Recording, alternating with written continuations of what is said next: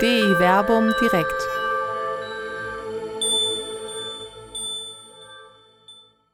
Empfangen und überliefert.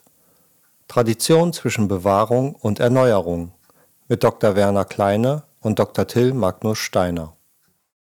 Ja, herzlich willkommen hier zu DI Werbung direkt am 14. Februar im Jahr des Jahres 2023.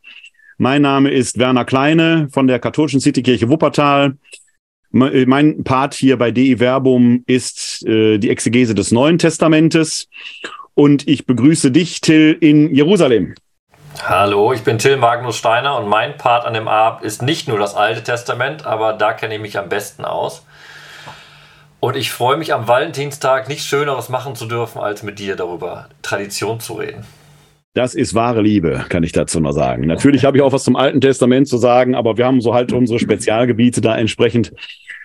Ich begrüße Sie sehr herzlich, wenn Sie hier am 14.02.2023 live dabei sind, entweder direkt hier im Webinar oder vielleicht schauen Sie uns live bei Facebook zu. Dahin streamen wir ja schon.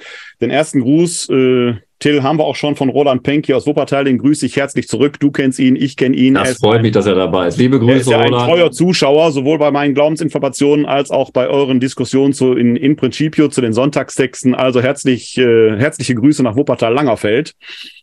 Das ist schon in Westfalen. Das ist von hier aus fast so weit weg wie Jerusalem, denn ich bin ja hier offiziell im Rheinland, auch wenn hier in Wuppertal der Karneval nicht gerade tobt. Aber wie auch immer.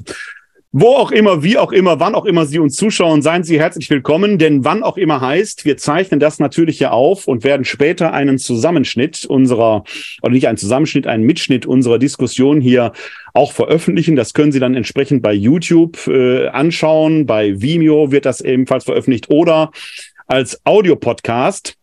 Den entsprechenden Audiopodcast finden Sie auch auf unserer Webseite www.di-verbum.de. Da haben wir vor Jahr und Tag wöchentlich veröffentlicht, ver wöchentlich veröffentlicht. Dazu kommen wir beide leider nicht mehr. Du, weil deine Kinder größer werden und bei mir, weil meine Kinder schon groß geworden sind, die absorbieren da etwas Zeit, aber wir versuchen immer wieder da noch äh, Texte zu veröffentlichen. Auf jeden Fall finden unsere Live-Diskussionen hier weiter regelmäßig statt. Und heute haben wir das Thema Empfangen und überliefert, Tradition zwischen Bewahrung und Erneuerung. So eine Art Marketingspruch ist ja, dass Tradition die Bewahrung des Feuers ist und nicht die Bewahrung der Asche.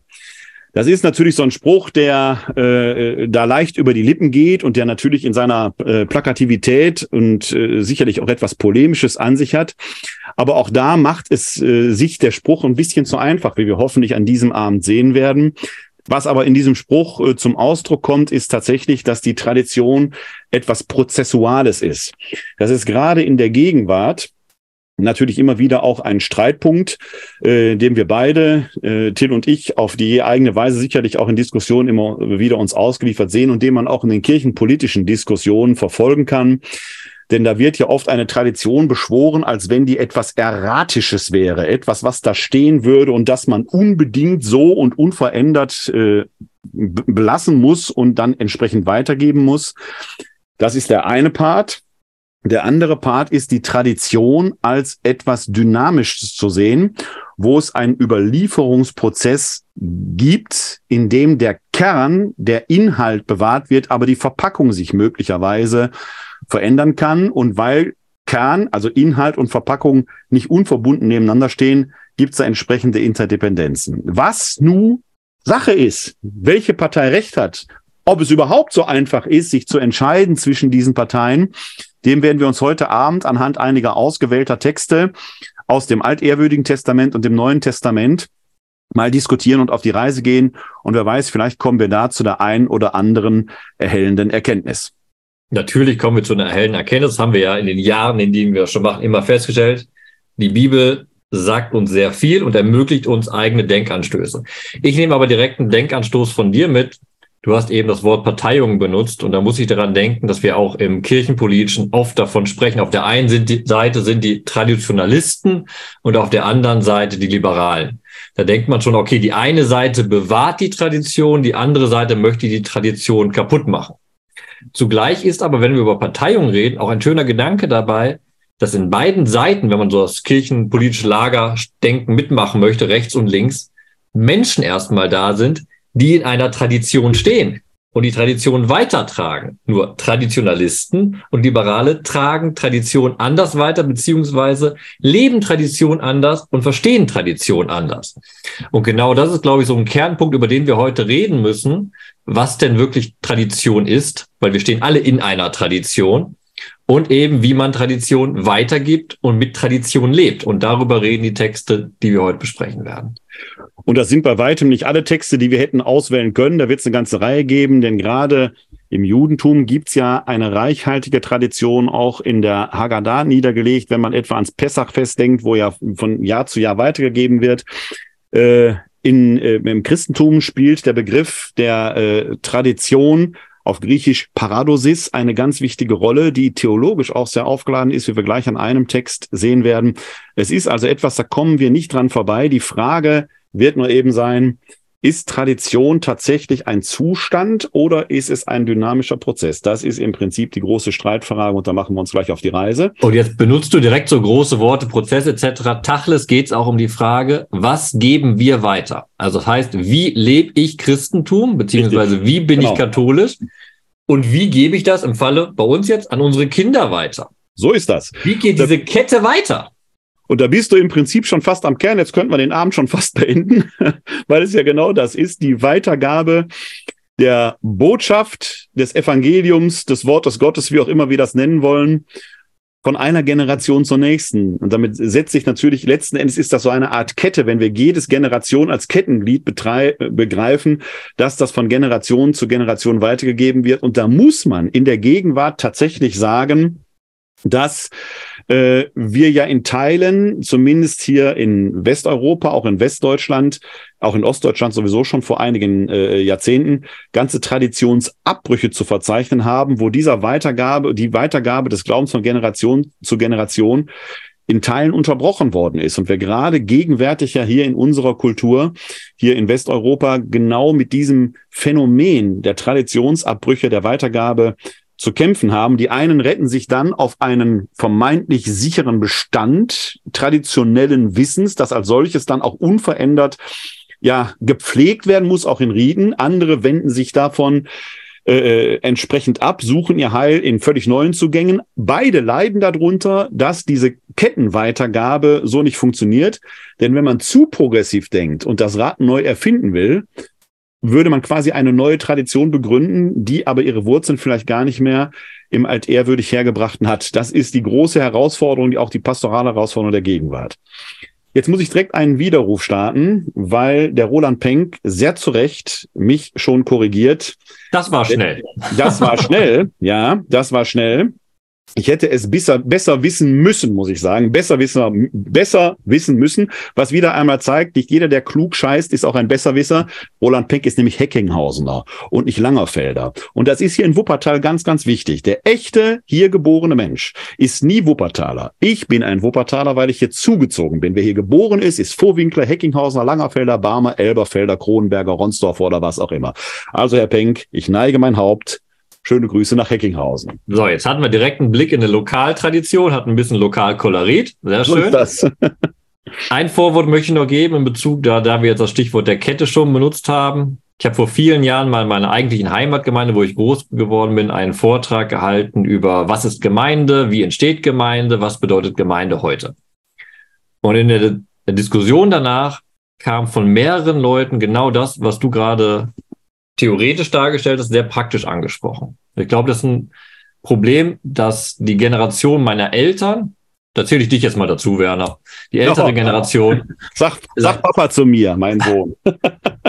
vielleicht hat und erfahren hat, wo zumindest wurde das sehr von sehr vielen Leuten wiedergespiegelt. Da kam nämlich zum Beispiel der Satz, der sich eingebrannt hat bei mir.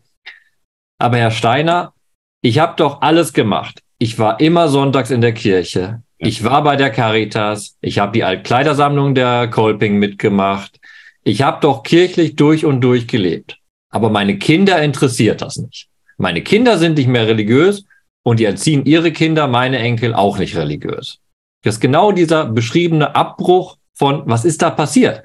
Da war eine Tradition, da war Gemeindeleben, so wie man es damals verstanden hat, da war Leben in der Kirche und das ist nicht mehr da, da ist was abgebrochen.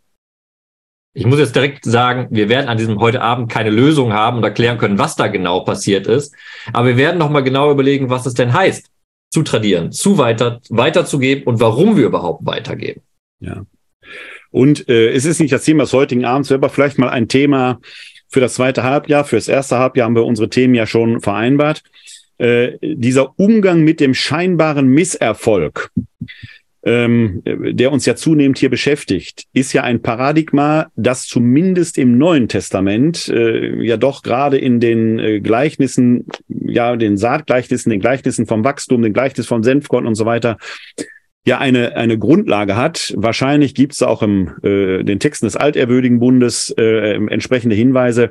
Wäre vielleicht mal ein Thema, wo wir uns auf die Reise machen können. Wie können wir mit dieser pastoralen neuen Situation, wo das alles nicht mal ein Selbstläufer ist, uns mal beschäftigen können. Nicht mal mit auf die Themenliste können wir fürs zweite Halbjahr mal gucken. wie, wie geht man mit Frustration um? Aber bevor wir die Leute frustrieren, indem wir zu lange vorreden. Richtig. Anna, der erste Text ist ein AT-Text, also aus dem Alten Testament, oder genau. wie du mal so schön sagst, das altehrwürdige Testament. Du darfst den ersten Text benennen und vorlesen. Genau. Du hattest mir gerade vorher noch gesagt, dass du noch zwei Verse mehr haben wolltest, nämlich die Verse 6 und 7 aus dem sechsten Kapitel des Buches Deuteronomium. Das heißt, ich werde jetzt lesen Deuteronomium 6, die, Kap die Verse 6 und 7 und dann die Verse 20 bis 25, korrekt? Genau. Normalerweise darf man sowas nicht machen, weil wir den Text in der Mitte auslassen, aber wir lesen das mal im Rutsch durch, weil es mir um die Verbindung und die Frage geht, was die Kinder da in dem Text zu suchen haben. Also in einem Rutsch meinst du jetzt nicht, dass ich die ausgelassenen Verse auch mitnehme, sondern Nein. sechs folgende, genau. Also, Wir rutschen direkt von diesem einem Textstück zum anderen. Aber wichtiger Hinweis, der Herr Steiner, der Herr Dr. Steiner und der Herr Dr. Kleine hassen das, wenn man diese großen Dinge eigentlich auslässt, was in der Leseordnung der römisch-katholischen Kirche leider allzu oft passiert, weil damit die Kontexte verloren gehen und manchmal inhaltliche Verfälschungen passieren. Deswegen ist das eine ganz, ganz riesengroße Ausnahme, was wir jetzt hier machen. Und keine Sorge, ich werde gleich ganz viel Kontext einbringen. Sehr gut, sehr gut. Das wäre jetzt meine Bitte gewesen, damit das nicht verloren geht. Und Sie, liebe Zuschauerinnen und Zuhörer, schauen sich den Text am besten selber in seinem Kontext nochmal an. Das heißt, die Verse 8 bis 19, die ich jetzt überspringen werde, schauen Sie sich dann an, damit Sie dann selber den Kontext nochmal an. Also, Deuteronomium 6, die Verse 6 und 7 und dann 20 bis 25. Und diese Worte, auf die ich dich heute verpflichte, sollen auf deinem Herzen geschrieben stehen. Du sollst sie deinen Kindern wiederholen. Du sollst sie sprechen, wenn du zu Hause sitzt und wenn du auf der Straße gehst, wenn du dich schlafen legst und wenn du aufstehst. Du sollst sie als Zeichen um das Handgelenk binden. Sie sollen zum Schmuck auf deiner Stirn werden. Du sollst sie auf die Türpfosten deines Hauses und in deine Stadttore schreiben. Wenn dich morgen dein Kind fragt, Warum achtet ihr auf die Eidesbestimmungen und die Gesetze und die Rechtsentscheide, auf die der Herr, unser Gott, euch verpflichtet hat? Dann sollst du deinem Kind antworten, wir waren Sklaven des Pharao in Ägypten und der Herr hat uns mit starker Hand aus Ägypten geführt. Der Herr hat vor unseren Augen gewaltige, unheilvolle Zeichen und Wunder an Ägypten, am Pharao und an seinem ganzen Haus getan. Uns aber hat er dort herausgeführt um uns in das Land, das er unseren Vätern mit einem Schwur versprochen hatte, hineinzuführen und es uns zu geben. Der Herr hat uns verpflichtet, alle diese Gesetze zu halten und den Herrn, unseren Gott, zu fürchten, damit es uns alle Tage gut geht und er für unser Leben aufkommt wie am heutigen Tag. Nur dann werden wir vor Gott im Recht sein, wenn wir darauf achten, dieses ganze Gebot vor dem Herrn, unserem Gott, so zu halten, wie er es uns zur Pflicht gemacht hat. Machen wir uns an die Textarbeit. Ne? Das war jetzt wieder viel Holz sozusagen. Jetzt entfalten wir langsam, worum es da geht. Das erste Stichwort, was wahrscheinlich bei vielen im Ohr klingelt ist genau die Weitergabe an die Kinder. Da kommen wir gleich zu. Aber erstmal der große Kontext, der zu Recht von dir eingefordert wurde, Werner. Wir sind im Buch Deuteronomium. Die Erzählzeit ist, Israel steht an der Grenze zum Heiligen Land, das von dem großen Anführer Mose nicht betreten werden darf. Und Mose hält im Endeffekt das ganze Buch Deuteronomium seine große Abschiedsrede und verpflichtet Israel nochmals auf das Gesetz, das Gott dem Volk Israel offenbart hat. Eine große Predigt sozusagen. Und in dieser Predigt geht es eben auch um die Frage, okay, ihr habt ich eine lange Geschichte hinter euch. Wie geht es mit dieser Geschichte nun durch die Generation weiter? Nicht in der Frage, was wird passieren, sondern wie erzählt ihr weiter, was da passiert ist. Und jetzt machen wir den kleinen Kontext direkt auf, weil ich habe bewusst angefangen mit Vers 6. Und diese Worte, auf die ich dich heute verpflichte, sollen auf dein Herz geschrieben stehen. Du ist Israel. Jetzt musst du, Werner, mich direkt fragen, damit ich es nicht zu monologisch mache. Frag mich mal, was sind denn diese Worte? Was sind denn diese Worte, Till? Das würde ich gerne wissen. Sehr gut, das war jetzt ich abgesprochen. Sehr gut. Der das Christoph kann das gleich rausschneiden hinterher. Ach, nein. Worum es mir hier geht, diese Worte, man ist direkt, wie wir es nachher auch im Text haben, mit dem Verweis darauf, ah, das sind die Eidesbestimmungen und die Gesetze, die Rechtsentscheide, alles, was im Buch Deuteronomium halt erzählt wird. Wenn man aber den Kontext mit einbezieht, bedeutet, da geht es um was viel Grundlegenderes. Da geht es um die Grundbotschaft des Buches Deuteronomium und da sind wir auch schon bei der Grundbotschaft, die uns in unserem Alltag trägt und die den christlichen Glauben durch alle Generationen durchträgt. Was steht vor Vers 6? Höre Israel, der Herr, unser Gott, der Herr ist einzig. Darum sollst du den Herrn, deinen Gott, lieben mit ganzem Herzen, mit ganzer Seele und mit ganzer Kraft. Erstens sieht man direkt die Wortverbindung von mit ganzem Herzen lieben und diese Worte sollen auf dein Herz geschrieben sein. Aber es ist eben nicht nur das höhere Israel, das viele vielleicht wissen von Ihnen und von euch, das große Grundgebet im Judentum, das, was an den Türpfosten angenagelt ist. Diese Grundidee des Grundglaubens, den wir uns teilen mit dem Judentum, der Herr ist einer. Es gibt nur diesen einen Gott und wir können ihn lieben, dürfen wir lieben, weil er uns liebt. Zugleich sind aber diese Worte eben nicht nur das höhere Israel in Vers 6, die eben, auf die wir verpflichtet werden und die auf unser Herz geschrieben werden, also die Aufforderung, Gott zu lieben, das ist die Grundaufforderung des Buch Deuteronomiums. Wir können über jedes einzelne Gebot reden, was im Buch Deuteronomium steht. Aber immer wieder kommt zurück, du sollst lieben, du sollst deinen Gott lieben. Diese Worte sind aber auch, und da sind wir im Deuteronomium 5, da gibt es eine Stichwortverbindung, beim Dekalog, bei den zehn Geboten die wir auch als Christen ungefragt natürlich übernommen haben. Der Dekalog gilt auch für uns Christen. Gut, mit Paulus haben wir ein paar Probleme bekommen mit den alttestamentlichen Gesetzen und haben uns gefragt, wie frei sind wir davon, was müssen wir einhalten, was nicht. Der Dekalog steht außer Frage, der soll beibehalten sein. Also die Aufforderung, Gott zu lieben und der Dekalog sind hier der Kontext. Darauf wird Israel verpflichtet. Die beiden Sachen sollen auf das Herz geschrieben werden.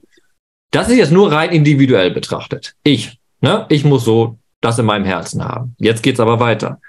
Du sollst sie, wir sind wieder bei den Worten, du sollst sie deinen Kindern wiederholen. Wiederholen heißt hier wirklich rezitieren. Du sollst sie, wie es weitergeht, sprechen.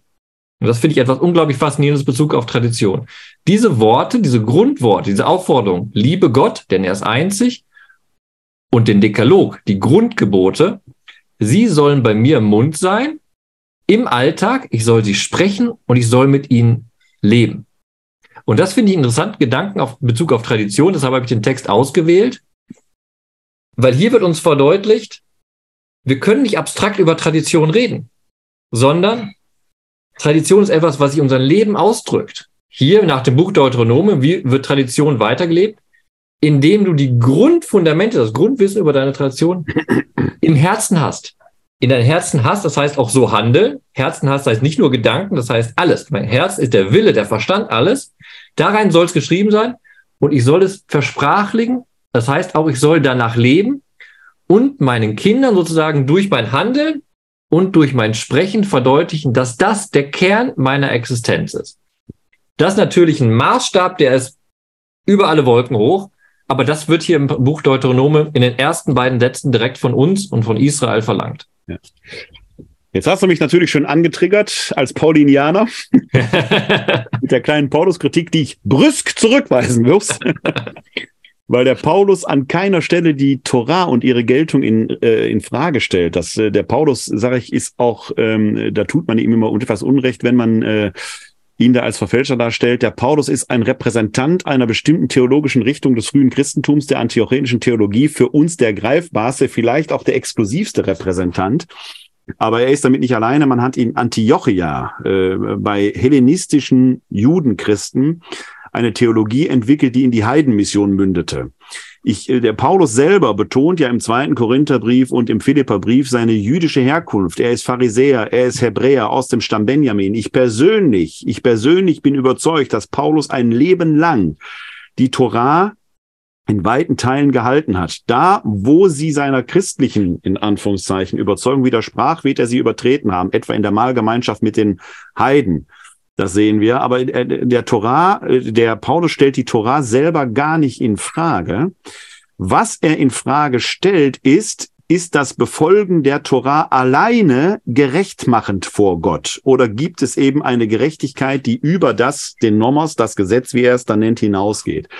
Das ist aber eine frühchristliche Streitfrage schon gewesen. Muss man Jude werden? Muss man sich beschneiden lassen? Also muss man die Torah übernehmen, um äh, Christ werden zu können, um ins Volk Israel zu können? Und da sagen Paulus und die hellenistischen, äh, hellenistisch-jüdischen Theologen von Antiochia, ja, gerade weil Jesus ja am Kreuz Kreuz stirbt nach der Torah, also wie ein Gottverlassener Gott ihn aber trotzdem rettet, setzt Gott ein Zeichen.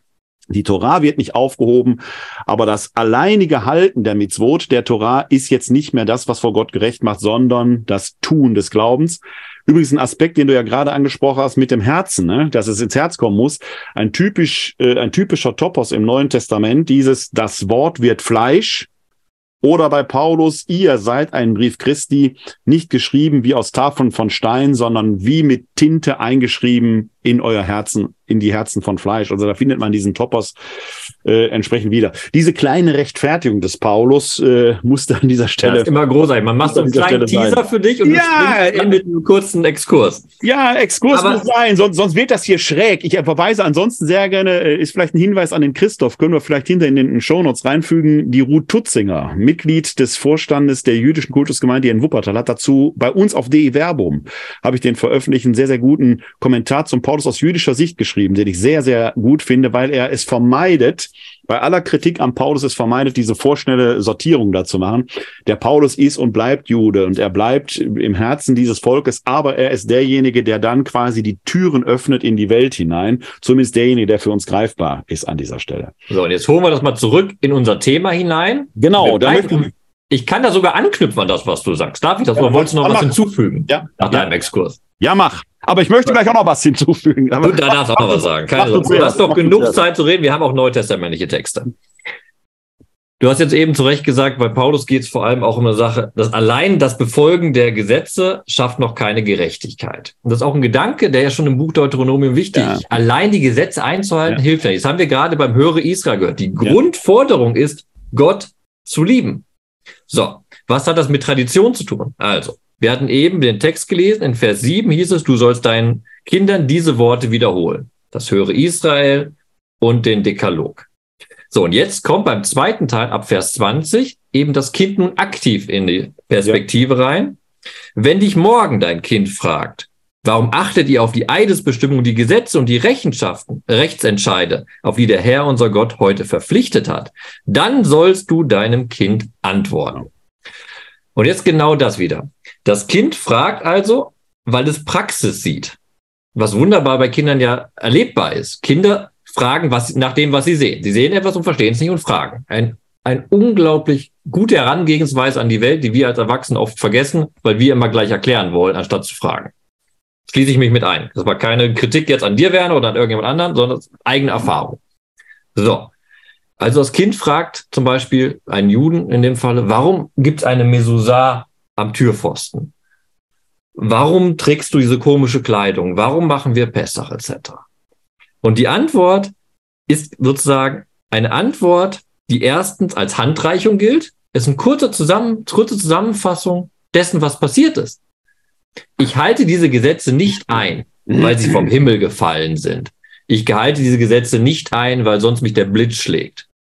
Ich halte diese Gesetze ein, ich halte sie sehr, weil ich Gott liebe, höre Israel, weil, und das ist genau dieselbe, derselbe Aufbau wie im Dekalog, weil Gott uns geliebt hat. Beim Dekalog haben wir die Einführungsformel, er hat uns befreit und deshalb befolgen wir nun diese Gebote. Das haben wir hier auch. Wir waren Sklaven des Pharao in Ägypten und der Herr hat uns mit starker Hand aus Ägypten geführt. Das ist direkt ein Echo auf den Anfang des Dekalogs. Und dann wird nacherzählt. Der Herr hat vor unseren Augen gewaltige und unvolle Zeichen und Wunder an Ägypten, am Pharao und an seinem ganzen Haus getan. Da schwingen direkt die Plagenerzählungen ja, mit. Ja. Und das ist Wunderbare, worauf ich jetzt hinaus möchte hier. Hier haben wir Traditionsüberlieferung. Wie passiert Traditionsüberlieferung? Nicht als, wir hätten genauso antworten können, warum gehst du sonntags in die Kirche? Weil es die Sonntagspflicht gibt. Damit überzeuge ich niemanden. Ich erzähle aus einer Erfahrung, aus einer Tradition. Tradition ist Erzählung. Wir ja. stehen in Erzählketten, weil wir glauben, dass diese Geschichten uns Wahrheiten vermitteln. Und die Tradition Übermittlung heißt, diese Geschichten weiterzuerzählen. Das heißt jetzt ein Vater, mal ganz praktisch gesagt, oder eine Mutter, würde jetzt nicht sagen, ich schlage schnell die Bibel auf, wenn mein Sohn oder mein Mädchen, äh, meine Tochter mich fragt, dann lese ich diese Verse vor, sondern erzählt. Erzählt diese Geschichten. Genau. Die beste Verkündigung ist nicht, wenn ich meinem Kind abends ein Jesusbuch vorlese, sondern wenn ich schaffe, diese Geschichten dem Kind selbst zu erzählen und zu sagen, warum mir das jetzt wichtig ist, was da drin ist. Und ich glaube, dass weite Teile unserer Heiligen Schrift, sowohl im Alten wie im Neuen Testament, äh, genau so ja entstanden sind in der Wurzel, dass man in der Zähltradition stand. Äh, was die Zuschauer jetzt nicht sehen können, ist, ich sitze hier und schaue auf die Tür und da hängt eine Mesusa. Die habe ich da hingehängt, die mir mal geschenkt worden ist. Was die Zuschauer nicht sehen können, ist, dass ich hier auf einen Talit schaue, also einen jüdischen Gebetsschal. Was ich nicht in meinem Besitz habe, ist, sind die Tefillin.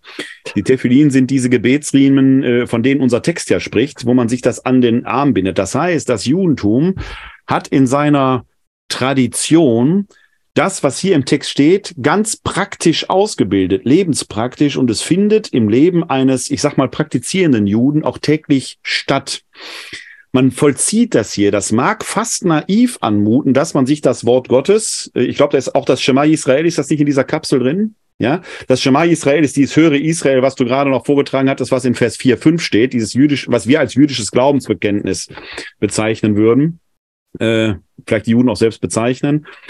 Das, es, es hat, es mutet fast naiv an, dass man sich das tatsächlich leiblich so auf den Körper bindet. Die Tefillin werden ja dann auch noch in einer bestimmten äh, Form gebunden, dass sie, glaube ich, äh, Shaddai, glaube ich, ergeben. Das Wort Shaddai, ist das richtig?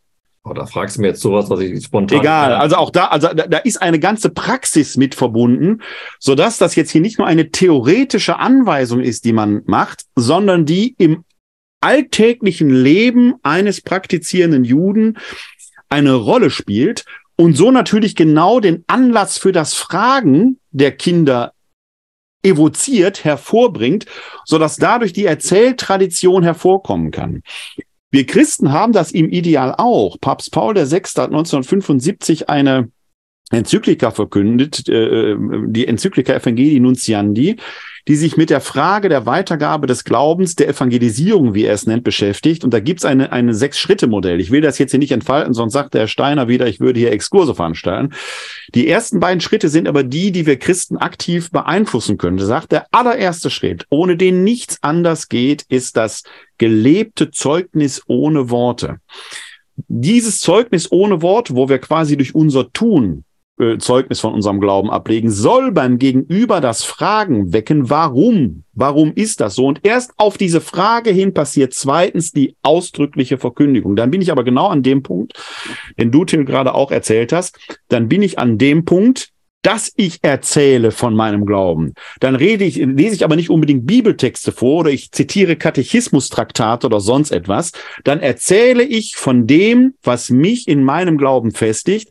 Und damit ich da nicht in die Irre laufen, werde ich mich natürlich ja an dem, was überliefert ist, orientieren, sonst verkünde ich ja irgendetwas. Denn das ist ja genau das Interessante, was der Text hier in Deuteronomium dann macht, dass er quasi auf dieses, wie soll ich das nennen, Urereignis des jüdischen Glaubens rekurriert, also den, den, den Exodus, also das, das was am Gründungsdatum Israels. Das, ja, so, ja, genau, das, das Wort fehlte mir. Das Gründungsdatum Israels, was ja dann auch im, in, in, in dem äh, Seder am Pessachfest ja geradezu ritualisiert in der Haggadah ja durchgespielt wird, dass, du korrigierst mich, Till, der Jüngste am Tisch den Hausherrn oder den Ältesten am Tisch fragt, dass dieses Gespräch, diese Erzähltradition da ritualisiert Genau, genau so anfängt. Was ist das Besondere an genau. dieser Nacht? Ja, ja. Das heißt, es spielt in der jüdischen Kultur eine ganz eminente Rolle und wird seit Jahrhunderten so durchgespielt. Man könnte fast meinen, dadurch ja fixiert. Es würde ja fast diesem Traditionsbegriff, die Tradition sei etwas Statisches festlegen. Tatsächlich aber wird ja dieser innere Kern, der Nukleus, die Urkunde, Kunde im Sinne von Botschaft, also die Urbotschaft, durch die Zeiten weitergegeben, mehr oder weniger unverfälscht. Ich sag mal unverfälscht, nicht mehr oder weniger. Dann aber in den Zeiten im alltäglichen Leben ja immer wieder aktualisiert. Ein wichtiger Gedanke, der von mir, der sich da anschließt, ist genau die Idee, dass Glaube nichts anderes ist als das Weitererzählen im Leben. So ist das. Und im Handeln. Und da finde ich für mich eine wichtige theologische Wahrheit drinne, dass wir im Alten Testament, auch im Neuen Testament, aber ich rede jetzt aus dem Alten Testament, ja das Novum haben, das, das sogar haben, dass Geschichten nochmal neu erzählt wurden einfach. Mein Paradebeispiel aus dem Alten Testament, wir haben es auch im Neuen Testament mit Evangelien, aber wir haben die Königebücher und dann haben wir die Chronikebücher. Ja. Die Autoren der Chronikebücher haben gesagt, okay, wir müssen diese Geschichte vom Tempelbau, vom Königreich, von Reihenfolge der Könige nochmal neu erzählen, in unsere Zeit hinein erzählen, mit anderen Aussagen. Ja. haben es nochmal erzählt. Sie haben es neu erzählt. Sie haben Schau ins Neue Testament, wir haben vier Evangelien. Theoretisch, wenn es den Fixbestand gegeben hätte, hätte ja eins gereicht. Aber wir haben vier Evangelien, weil die Geschichte viermal auf eigene Weise, große Schnittmenge, aber jeweils kleine Aktualisierungen. Und das finde ich auch das Schöne beim Neuen Testament. Es gab ja die Tendenzen, Harmonien zu schreiben, das zusammenzumachen, etc. Ja. Aber man ist bei den vier Versionen geblieben. Ja. Und das zeigt uns genau das. Tradition ist nie einbahn, ist nie einspurig. Tradition ist genau das, verschiedene Perspektiven erzählen. Und das ist ja auch gerade was aus der jüdischen Tradition, was man sehr gut lernen kann, dieses Erzählen, was wir ganz nachher im Talmud in der Halacha-Diskussion haben, immer diese neue Perspektiven einbringen, Leerstellen füllen. Ne? Nicht ohne Grund gibt es große Romane, die Geschichte geschrieben haben, weil es einfach Leerstellen in der Bibel gefüllt haben und Geschichten weitererzählt haben. Ja. Und ich glaube, das ist gerade bei dem ersten Text, den wir angesprochen haben, so ein wichtiger Impuls für uns, dass Tradition eben erstens, was du gesagt hast, etwas ist, was weitergegeben wird. Natürlich, hier haben wir das Stichwort Kinder. Es wird weitergegeben, indem ich in meinem Leben das umsetze, in der Handlung, aber auch in meinem Gebet, in die Worte, die wiederholt werden. Gleichzeitig schaffe ich Anlässe, um über Glauben zu reden, durch mein Handeln. Die Frage des Kindes kommt durch sinnhafte Sachen. Warum machen wir das? Und die Antwort ist dann genau der notwendige Dialog, der die einzige Möglichkeit ist, Glauben weiterzumachen. Wenn, meine Erzählung begeistert, dann wird sie weitererzählt. Wenn meine Erzählung nicht begeistert, dann wird sie nicht weitererzählt. Was übrigens bei Paul im sechsten Schritt drei wäre, die Zustimmung des Herzens, die schlussendlich dann zum Weitererzählen, wenn sie denn erfolgt, äh, mündet im, im sechsten und letzten Schritt. Äh, da ist aber noch ein Punkt drin, den ich jetzt gerne noch äh, in einer gewissen Weise abschließend, äh, was heißt abschließend? Man kann die Diskussion um Deuteronomie. Ich habe ich hab auch noch was, was ich sagen will. Du schließt nichts ab. Ja gut, dann aber dann würde ich sagen, gehen wir mal weiter, sonst sonst wird unsere Traditionskette heute doch ein bisschen lang. Die Befürchtung hatten wir sowieso schon bei der Textauswahl. Ähm, wenn das Kind fragt, gib ihm Antworten. Das ist eine Kultur, die wir in der Pastoral oft äh, so ein bisschen unterbuttern, diesen Mut zu haben, Antworten zu geben. Ja, man sagt dem Kind ja nicht, ja, weiß ich auch nicht oder musst du glauben, sondern man gibt eben auf die Frage des Kindes eine Antwort. Zu dieser Antwort kann sich das Kind, respektive das Gegenüber, verhalten. Durchaus auch ablehnend, aber ich muss auskunftsfähig sein und in der Lage, Antworten zu geben. Im Neuen Testament spiegelt sich das wieder, wenn es im zweiten Petrusbrief heißt, seid alle Zeit bereit, Rechenschaft abzulegen über euren Glauben. Oder in den katholischen Briefen, wo es heißt, gelegen oder ungelegen verkünde. Das heißt, diese, die, diesen Mut, auf Fragen Antworten zu geben, die zweifelsohne das Risiko beinhalten, dass man gegenüber sagen kann, nee, glaube ich nicht. Ich habe eine Antwort an. Das ist Teil des Spiels, aber dann wäre ich ja genau in dem Gespräch. Und das ist ein Punkt, den ich heute oft, oft auch in der Verkündigung unserer Kirche vermisse, vor Ort, dass Antworten gegeben werden auf Fragen, die den Menschen haben. Was wir gerne tun, ist Antworten auf ungestellte Fragen geben. Das tun wir auch gerne, aber die sind genauso falsch dann letzten Endes, weil es keine Frage zur Antwort gibt. Den abschließenden Punkt, den ich noch machen wollte, dann gehen wir wirklich weiter, ist wieder Kontext. Wir haben mit dem Kontext angefangen, wir hören mit dem Kontext auf. Wir haben jetzt diese, diese Aspekte besprochen, im Leben selbst zeigen, dass der Glaube wichtig ist, eben Gott lieben, sinnhafte Anlässe zeigen, damit gefragt werden kann, nicht nur von Kindern, sondern auch von anderen, Die Erzählung des Glaubens ist wichtig als ein Beispiel. Und dann kommen die Kinder nochmal vor in Deuteronomium 31. Das ist ein ganz schöner Gedanke, den ich auch noch weitergeben möchte. Da geht es nämlich darum, dass alle sieben Jahre dieses Buch Deuteronomium einmal komplett vorgelesen werden soll vor dem ganzen Volk Israel. Und da wird auch bewusst gesagt, vor allem ihre Kinder, die das alles noch nicht kennen, sollen zuhören und lernen, den Herrn, euren Gott, zu fürchten. Da steht, das fand ich interessant, sie sollen jetzt nicht lernen, jedes einzelne Gesetz auswendig lernen, sondern sie sollen durch diesen Vortrag, dieses einmalige Ereignis, alle sieben Jahre, wo ganz Israel gemeinsam da steht und das Wort Gottes hört, lernen, Gott zu fürchten. Und nochmal, Gott zu fürchten heißt im Buch Deuteronomium genau, wozu wir aufgefordert sind, im Höre Israel, Gott zu lieben. Nochmal, da geht es nicht um eine Wortverkündigung, sondern sie sollen dadurch etwas verstehen. Und für mich ist ganz klar, dieses, das Verstehen, das ereignet sich nicht dadurch, dass da vorne jemand steht, das ganze Buch durchballert und dann alle wieder weggehen.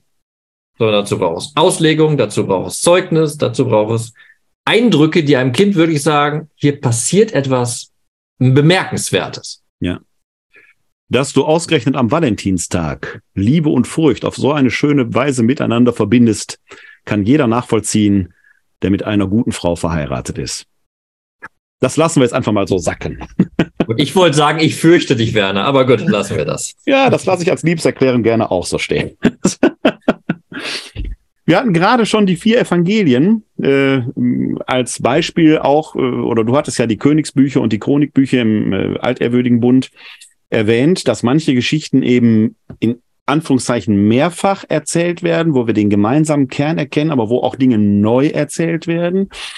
Wir haben jetzt als nächsten Text einen aus dem Neuen Testament, näher aus dem ersten Korintherbrief. Und zwar werden wir gleich hören aus dem ersten Korintherbrief Kapitel 11, die Verse 23 bis 26. Das ist der sogenannte Einsetzungsbericht in der paulinischen Version. Den haben wir nämlich auch viermal im Neuen Testament, in den drei synoptischen Evangelien, Markus, Matthäus und Lukas und eben im ersten Korintherbrief, erstaunlicherweise nicht im Johannesevangelium. Das Johannesevangelium kennt auch einen, äh, eine Abendmahlsberichterstattung, aber dort finden wir exklusiv die Fußwaschung und die großen Abschiedsreden. Nach dem Johannesevangelium ist das letzte Abendmahl auch nicht ein Pessachmahl, das ist es aber in den synoptischen Evangelien, auch bei Paulus. Das hat was mit Chronologien und mit Erzähltraditionen zu tun. Wir können aber auch hier sehen, wie der Johannes diesen dieses Ereignis des letzten Abendmahls komplett neu erzählt und eigentlich mit einer Interpretation versieht, die Pessach Metaphorik, ich, ist jetzt ein bisschen schwach formuliert, aber ich versuche es jetzt auf den Punkt zu bringen. Besser ist Symbolik. Die Pessach-Symbolik bleibt bei Johannes erhalten, weil Jesus dort das wahre Paschalamm ist, weil er in der Stunde stirbt, in der im Tempel die Paschalämmer geschlachtet werden. Der Sache nach hat Johannes, diese Identifikation, die Jesus vornimmt, das ist mein Leib, das ist mein Blut in der großen Brotrede im jo in Johannes 6 erhalten.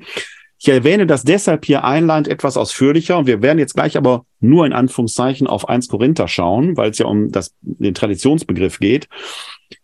Weil wir daran sehen können, das, was äh, Till vorhin gesagt hat, manche Dinge werden im Kern erhalten, aber neu erzählt. Und gerade in dieser Überlieferung, das, was wir als Eucharistie verstehen, in der römisch-katholischen Kirche, wir im Johannesevangelium in einem komplett anderen Zusammenhang der Sache nach wiederfinden können. Der erzählt also etwas, bewahrt es, bringt es aber in einen anderen erzählerischen Zusammenhang. Aber schon die Abendmahlstradition selber mit den Einsetzungsberichten wird viermal erzählt. Viermal haben wir den Kern, ich fasse ganz grob kursorisch zusammen, bitte alle neutestamentlichen Exegeten jetzt mit sehr weitem Herzen zuzuhören, weil das natürlich etwas verkürzt ist. Du bist ja einer von dem Alten Testament, du darfst offen zuhören. Jesus nimmt immer Brot, spricht das Dankgebet, sagt, das ist mein Leib. Er nimmt immer den Kelch, spricht das Dankgebet, sagt, das ist mein Blut. Es gibt den Wiederholungsbefehl, tut dies zu meinem Gedächtnis und den sogenannten eschatologischen Ausblick.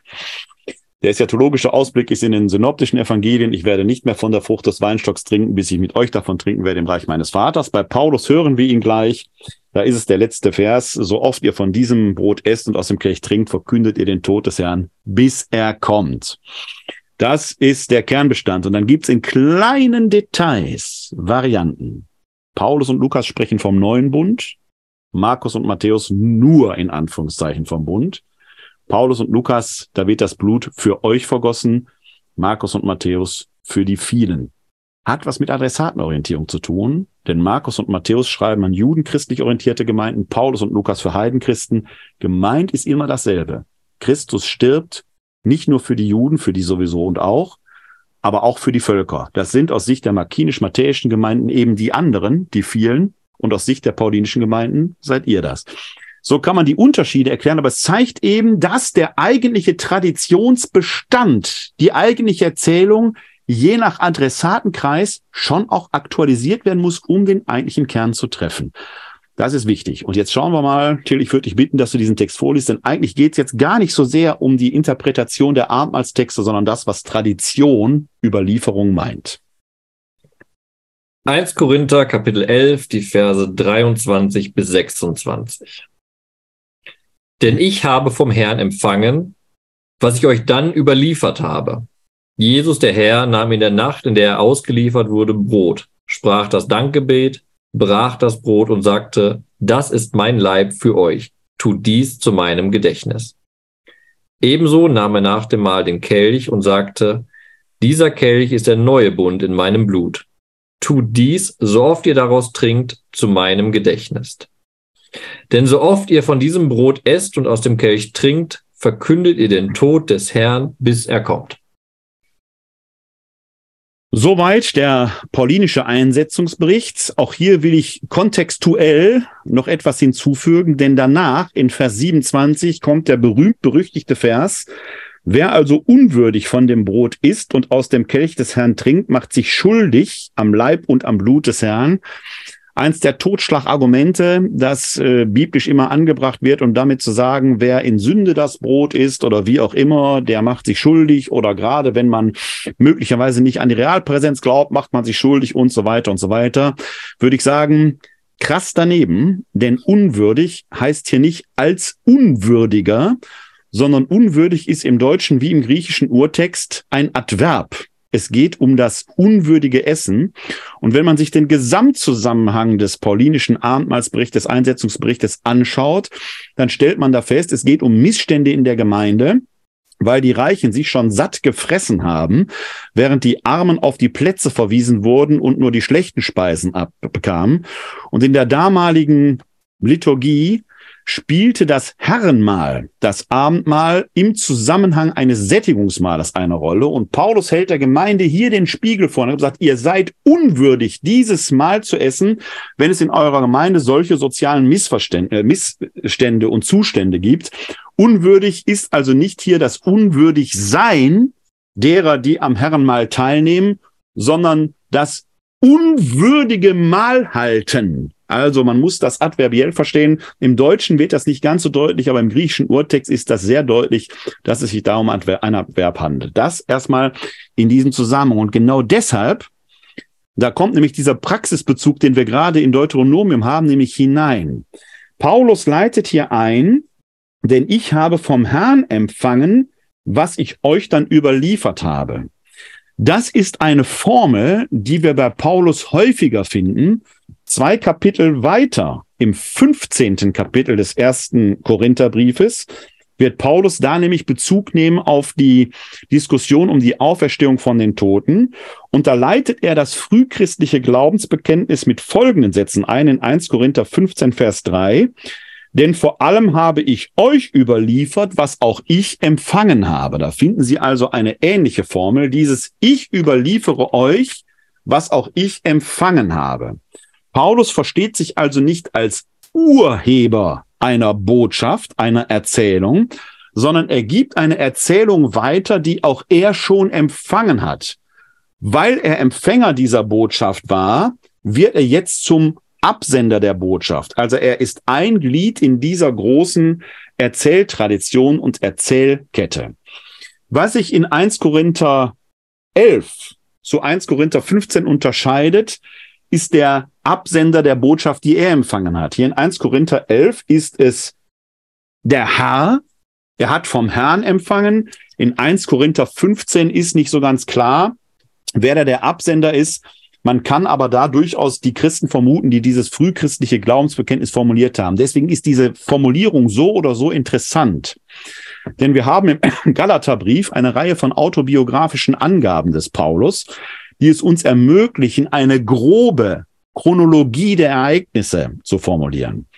Wenn man der synoptischen Tradition folgt, ist Jesus im Jahr 30 am Kreuz gestorben, von den Toten auferstanden. Wenn man das widerspiegelt, ganz grob zu den paulinisch-chronologischen autobiografischen Angaben, kommt man auf eine Bekehrung Pauli etwa im Jahr 33, 34. Das heißt, zwischen historisch, dem historischen Ereignis Kreuzestod und dem geglaubten Ereignis der Auferstehung Folglich also auch zwischen dem historischen Ereignis des letzten Abendmahls und der Bekehrung des Paulus liegen gerade mal drei, vier, maximal fünf Jahre. In 1 Korinther 15 ist das für uns ein wichtiger Hinweis, weil das dort präsentierte Glaubensbekenntnis von Paulus ja schon vorgefunden wurde. Das heißt, dieser Satz, der da steht, und ähm, ich komme ja öfter in meinen Vorträgen darauf zu sprechen. Dieses Christus ist für unsere Sünden gestorben, gemäß der Schrift, ist begraben worden, er ist am dritten Tage auferweckt worden, gemäß der Schrift und erschien dem Kephas dann den Zwölf, muss in diesem Zeitraum zwischen 30, 33, 34 schon da gewesen sein, damit Paulus es empfangen kann. Das ist hier bei dem Textfragment, das wir jetzt vor uns haben, ein wenig anders, weil Paulus hier den Herrn als Adressar, als Absender angibt. Er suggeriert also wenigstens, dass er, und das entspricht seinem apostolischen Selbstanspruch, quasi eine Offenbarung vom Herrn da selbst möglicherweise im Damaskus-Erlebnis erhalten hat. Historisch wird das wahrscheinlich auch eher in Antiochia vorgefunden haben. Aber er gibt hier den Herrn als Urheber an. Nicht ganz unwichtig, tut dies zu meinem Gedächtnis. Paulus will natürlich vermeiden, dass es sich um eine menschliche Erfindung handelt. Nein, das geht zurück auf das letzte Abendmahl, der hat es eingesetzt.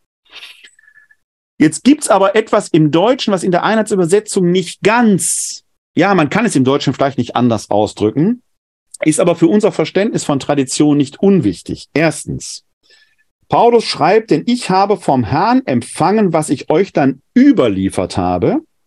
Und dann führt er fort im selben Satz, Jesus der Herr nahm in der Nacht, in der er ausgeliefert wurde, Brot.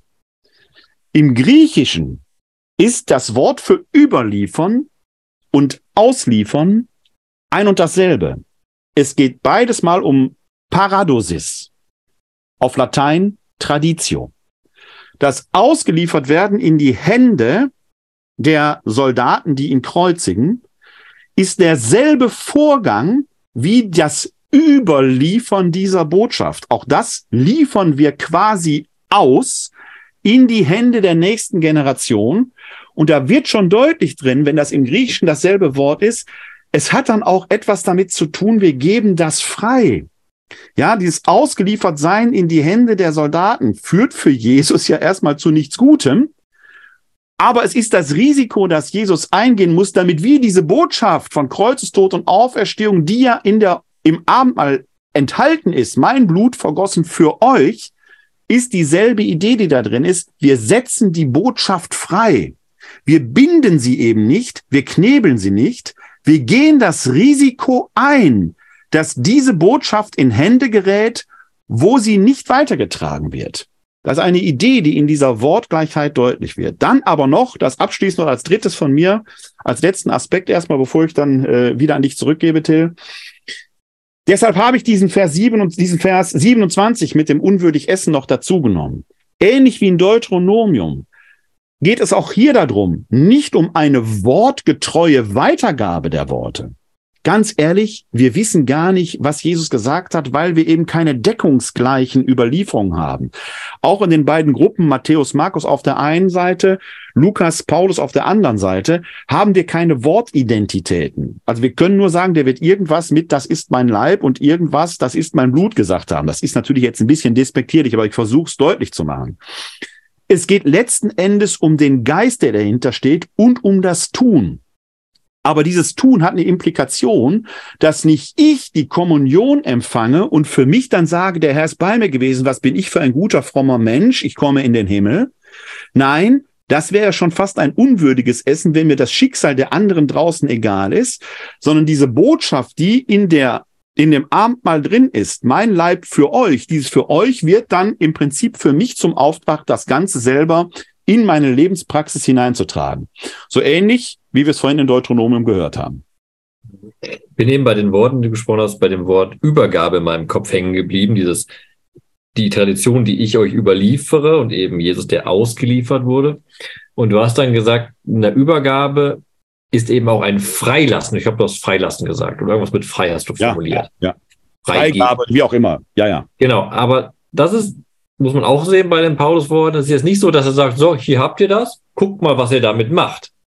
Sondern er überliefert ja, wie es bisher verstanden wurde. Ne? Und jetzt ist die Entscheidung genau für die Adressaten, wie gehen sie damit um?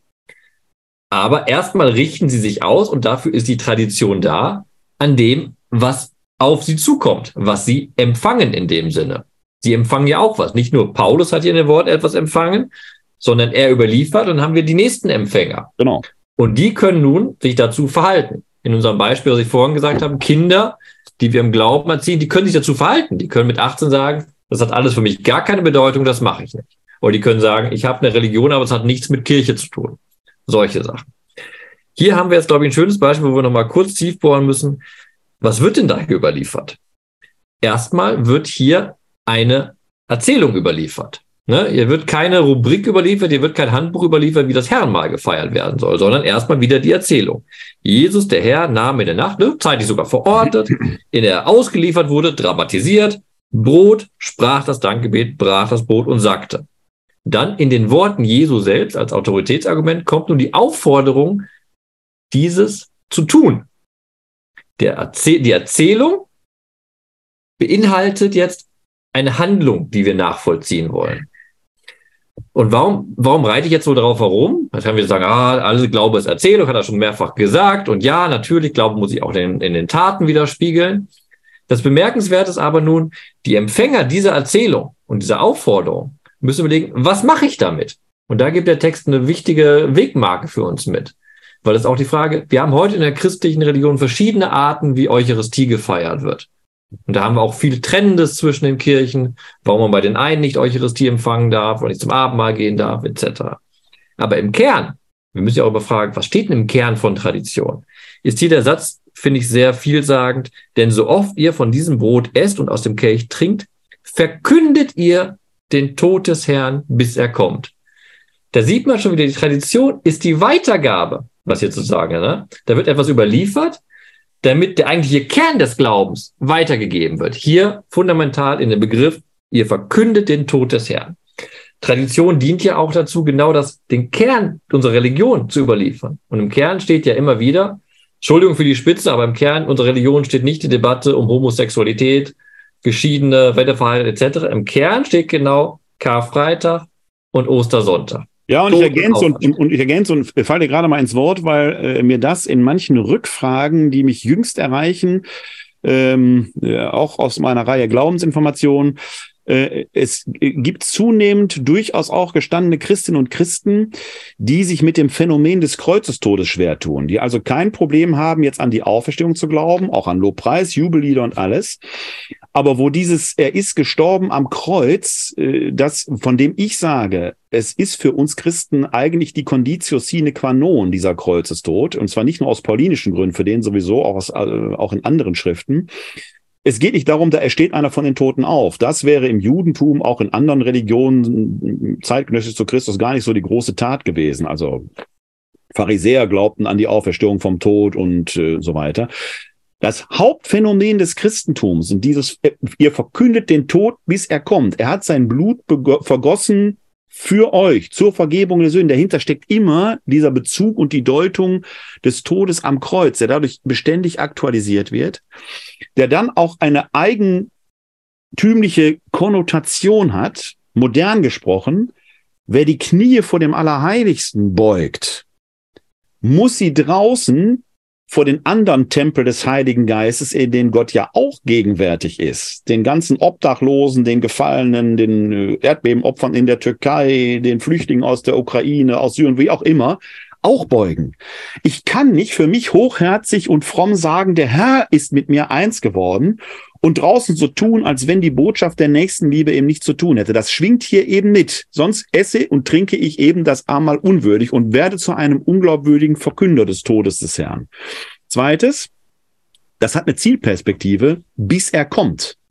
In dem Moment, wo die Wiederkunft Christi sich ereignet, wir warten schon 2023 Jahre darauf, wäre das alles nicht mehr nötig, weil er dann selber ja das Reich Gottes oder wie immer man das formulieren wird, ultimativ aufrichten wird. Dann ist die Welt an ihr Ziel gelangt. Das ist also etwas, die Tradition hat so gesehen ein Ziel, wenn man will, auch wenn das Ziel selber für uns noch scheinbar in weiter Ferne steht. Ich weiß nicht, was morgen passiert. Vielleicht ist es morgen soweit, aber wahrscheinlich ist es, glaube ich, nicht. Wer weiß das schon. Aber genau der Punkt. Lesen wir es nochmal. Verkündet ihr den Tod des Herrn, bis er kommt dieses Ziel, dass er wiederkommt, haben wir, aber wir haben vor allem die Handlung und nochmal das, was überliefert werden soll, wie du gerade rasch gesagt, der Tod als das Zentrum und das geschichtliche Ereignis, an dem unsere ganze Religion hängt. So. Und jetzt, wenn wir darüber reden, was Tradition ist, möchte ich dazu noch ganz nicht provokant sagen. Von mir erwartet man das, glaube ich, nicht anders. Aber Tradition ist eben genau das. Den Kern unseres Glaubens weitertragen in neue Kontexte, in neuen Erzählungen. Tradition ist jetzt nicht zum Beispiel um jeden Preis alles das zu behalten, was auf dem Weg des Christentums sich entwickelt hat. Korrekt. Kur kurzer Querverweis, weil wir ja schon eine en masse äh, Diskussion geführt haben, aber eine aktuelle Diskussion hatten wir geführt über das Priesteramt in der Kirche. Ja. Zum Beispiel, wenn ich über Tradition rede, kann ich sagen, natürlich haben wir eine Tradition des Priesteramtes in der Kirche.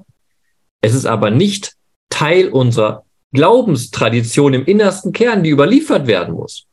Auch wenn Stimmels anders sagen würde, der christliche Glauben würde auch ohne Priester weiter existieren. Jetzt sind wir genau bei dem, nicht alles, was wir als Tradition bezeichnen, ist wirklich christliche Glaubenstradition. Wir müssen uns immer wieder bei allem, was wir christlich definieren, bei allem, was wir katholisch definieren, immer zurückfragen, okay, was ist denn der Kern und wie hängt das mit dem Kern zusammen? Und auch vor allem, schaffe ich es dadurch, den Kern weiter zu überliefern, ja oder nein? Und dann ist man ratzfatz bei so Fragen, okay, welche Kirchenverfasstheit fördert denn, dass wir wirklich im Herrenmahl verkünden, den Tod des Herrn und glauben, zusammen zu sein und zu beten, bis er wiederkommt? Und du sprichst jetzt einen ganz wichtigen Punkt an, der zumindest hier in Westeuropa ja immer drängender wird, speziell im Erzbistum Köln, in anderen Bistümern auch, aber hier sitzt man natürlich, sitze ich natürlich näher dran. Wenn die das Abendmahl und damit verbunden dieses Brot essen und aus dem Kelch trinken und dann den Tod des Herrn verkünden, bis er kommt, dann ist die Eucharistie ja quasi eine Conditio sine qua non oder eine ganz wichtige Säule, durch die diese Verkündigung geschieht. Und dann stellt sich natürlich die Frage, wie gehen wir dann damit um, dass durch den eklatanten Priester oder Schwunsch der Priesterzahlen bedingt die Eucharistie nicht mehr so umfänglich gefeiert kann, werden kann an vielen Orten. Da sind wir genau an dem Punkt, an dem du sagst, ja, im Kirchenrecht und Norbert Lüdecke äh, sagt es ja auch immer, ohne Priester würde die Kirche aufhören zu existieren. Das scheint ja auch irgendwie die Agenda zu sein, die im, im äh, authentischen Lehramt der römisch-katholischen Kirche verkündet wird. Wir Bibelwissenschaftler, du und ich, wir sind da ja immer so ein bisschen als Anarchisten unterwegs, weil ich sage, im Neuen Testament taucht der Priester an keiner einzigen Stelle in dieser Funktion auf. Ganz kurz, ich möchte, ich möchte nicht unterbrechen im Gedanken, aber hier auch im Text hier steht, tut dies zu meinem Gedächtnis. Da ja. steht nicht, Entschuldigung, setzt euch einen Priester ein, der das in, in eurem Namen Steht macht, damit ihr das in meinem Gedächtnis tun könnt. Steht da nicht. Der einzige Priester, der auch als Hiereus im äh, Neuen Testament auftaucht, ist Christus im Hebräerbrief. Sonst finden wir dieses Amt nicht. Was es damals sicherlich auch gegeben hat und was wir irgendwo auch regeln müssen institutionell, ist die Frage der Legitimation. Wer steht denn authentisch einer Eucharistiefeier vor, damit das kein Wildwuchs wird? Das ist selbst in der evangelischen Kirche, die ein komplett anderes Verständnis in dieser Sache haben, aber auch da braucht es eine ordinierte oder einen ordinierten Pfarrer, der dem Abendmahl vorsteht. Das muss man aber nicht zwingend an ein Priesteramt in der gegenwärtig römisch-katholischen Ausprägung äh, binden. Damals in der Paulusgemeinde wird es ganz wahrscheinlich banal die Hausherrin oder der Hausherr gewesen sein, die dem vorgestanden hat und die in Treue zur Überlieferung, und da wird's fast, können wir fast schon an Deuteronom wieder anschließen, dann die mehr oder weniger originalgetreu die überlieferte Erzählung weitergegeben hat in diesem Moment, weil sie eben, und das ist ja dann auch etwas Wichtiges, nicht in der Verfügbarkeit des Menschen steht Nicht der Mensch macht sich hier die Botschaft, sondern die Botschaft wird dem Menschen in einer gewissen Weise auch aufgegeben, mit der muss er sich auseinandersetzen. Wir erleben das ja gerade immer wieder in der Überlieferung des Vaterunsers mit der sogenannten sechsten Bitte, wo selbst ein Papst hingeht und die nach seinem Gusto anpassen will und ich immer sage, okay, das Gebet des Herrn ist ein anderes gewesen. Der hat und da besteht an diesem Punkt weder textkritisch noch sonst wie ein Zweifel. Er hat nur halt gebetet und führe uns nicht in Versuchung. Es ist legitim zu beten und führe uns durch die Versuchung oder in der Versuchung. Kann man alles machen. Aber dann ist es das Gebet des Papstes Franziskus und nicht mehr das Gebet des Herrn.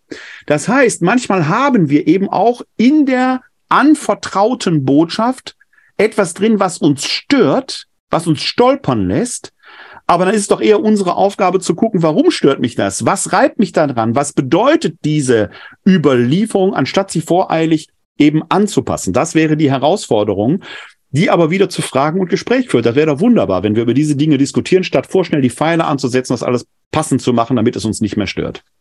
Das ist ein Paradebeispiel für empfangen und dann dazu verhalten. Das ist ja, wir müssen uns ja nichts vormachen. Jeder von uns, egal wie sehr wir kirchlich sind oder traditionsverbunden wir sind, wir sind alle Individuen, die sich erstmal zu etwas verhalten. Ja. Und bei aller Liebe für Definition, was katholisch ist, man findet auf der Welt in den seltensten Fällen jemanden, der 100 Prozent alles im Katechismus unterschreiben wird. Wir haben alle unsere kleinen Ecken und Kanten, wo wir sagen würden, so. Aber das, das macht uns der Text eben nochmal bedeutend. So. Wir sind doch bei allem, was wir sind, zentriert auf diese Idee, was da mit dem Tod am Karfreitag passiert ist. Das ist der Kern. Den müssen wir erzählen. Und hier sind wir aufgefordert, das zu tun. Amen. Herrenmal tut dies zu meinem Gedächtnis und damit wieder, Bogen zurück zur ersten Lesung, die wir besprochen haben, sinnhafte Zeichen zu schaffen. Warum geht ihr Christen dahin? Warum brecht ihr dieses Brot? Warum ist euch das so wichtig? Ja. Und dann ist die Möglichkeit zur Erzählung. Ja. Und was wir jetzt auch schon hatten, sowohl bei Deuteronomium als auch hierbei, es geht nicht nur um das Überliefern von Worten, sondern auch um das Hineinfinden in das Tun. Also es hat etwas, eine Alltäglichkeitsrelevanz, wenn man so will. Ähm, Fun Fact am Rande nochmal, weil wir vorhin ja den Paulus so dazwischen hatten. Das ist ja schon typisch hier, dass der Paulus eben sagt, ich überliefere euch, was ich auch empfange. Der Paulus erfindet keine Botschaft neu. Er verpackt sie neu und bringt sie neue Zusammenhänge. Das ist ein wichtiger Unterschied, ein entscheidender Unterschied. Gleichwohl schafft der Paulus Neues dadurch, er begeht neue Wege, ja, aber er findet keine Botschaft neu. Das ist ein bisschen die Gefahr, die ich heute manchmal in vielen pastoralen Prozessen sehe, dass wir versuchen, Botschaften neu zu empfinden, die dann scheinbarer besser bei den Menschen ankommen. Kann man machen, ist auch moralisch in sich gar nicht verwerflich.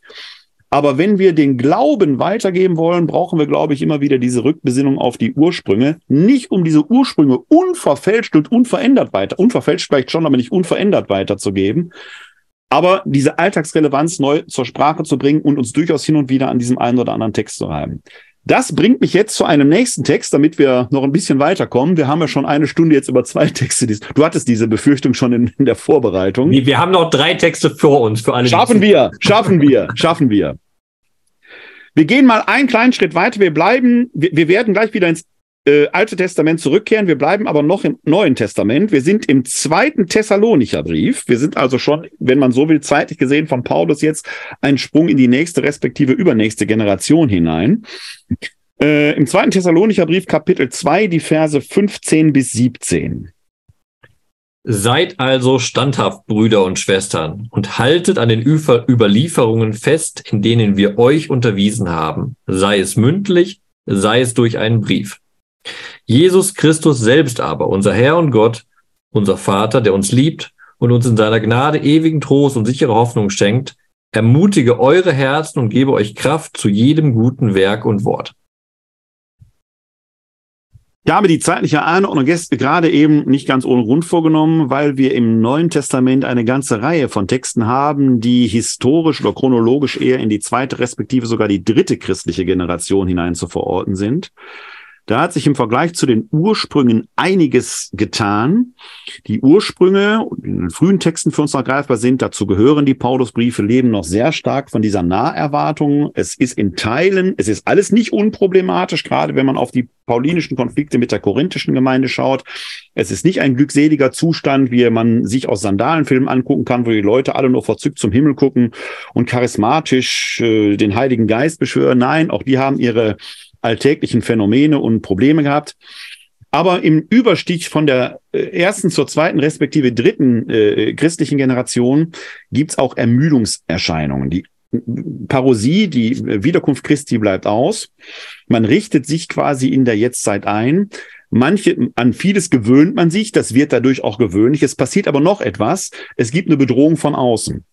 Der Grundkonflikt der ganz frühen Christenheit, dieser Dissens zwischen Christen und äh, Heidenchristen und Judenchristen ist weiter wirksam, verschärft sich in Teilen sogar. Hinzu kommt aber ein Rechtfertigungsdruck von außen, teilweise ein Verfolgungsdruck von außen.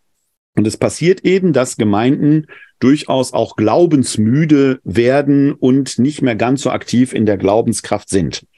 Normal könnte man sagen. Aber es ist genau die Situation, in die die Autoren der Texte, die in diese Zeit hineinsprechen, eben oft auch mahnend sind und die Gemeinde A an den Kern ihres Glaubens erinnern. Das ist das, was du, Till, vorhin auch schon mal äh, adressiert hattest.